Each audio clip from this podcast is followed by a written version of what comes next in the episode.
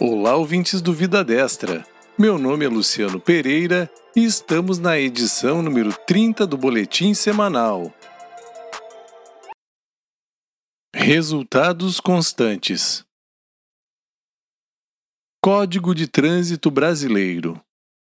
O novo Código Brasileiro de Trânsito foi sancionado pelo presidente Jair Bolsonaro e seu texto foi publicado no Diário Oficial da União no dia 14. A Lei nº 14.071 desburocratiza processos, investe em medidas educativas e traz mudanças como aumento do prazo de validade da CNH. As novas regras passarão a valer em 180 dias. Superávit comercial. A balança comercial brasileira registrou superávit de 1,716 bilhões de dólares e corrente de comércio de 7,03 bilhões de dólares na segunda semana de outubro de 2020, com cinco dias úteis como resultado de exportações no valor de 4,373 bilhões de dólares e importações de 2,657 bilhões de dólares. Governo Digital.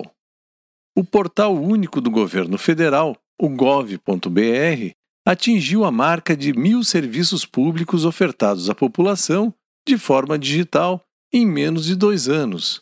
São serviços que antes eram acessíveis em caráter presencial.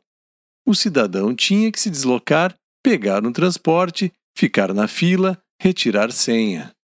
A meta do governo é digitalizar 100% dos 3,8 mil serviços públicos federais até 2022. Vacinação. O Programa Nacional de Imunizações do Ministério da Saúde oferece atualmente 18 vacinas para crianças e adolescentes, incluindo a cobertura de diversas doenças como sarampo, febre amarela, rubéola cachumba, hepatites A e B.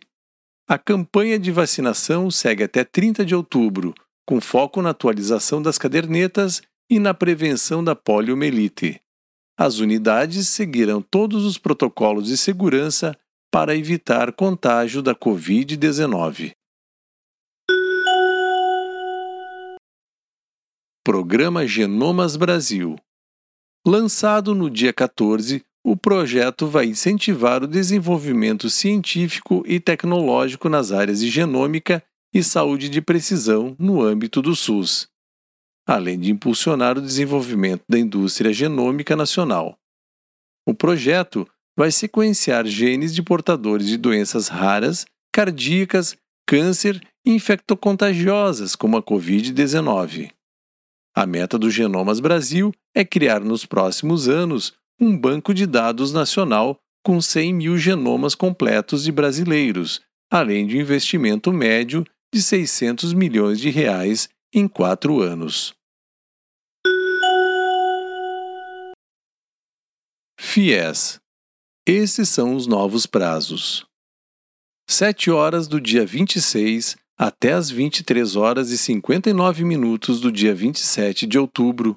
A oferta será exclusiva para os cursos de áreas do conhecimento prioritárias, como os cursos de saúde, engenharias, licenciaturas e ciências da computação.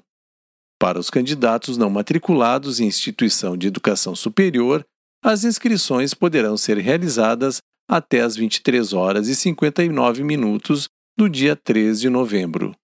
E para quem já está matriculado no curso, turno e instituição para a qual deseja se inscrever para tentar o financiamento, o prazo termina às 23 horas e 59 minutos do dia 27 de novembro. As inscrições serão realizadas exclusivamente pela página do FIES, http fies.mec.gov.br. E são essas as notícias de hoje. Até o próximo podcast.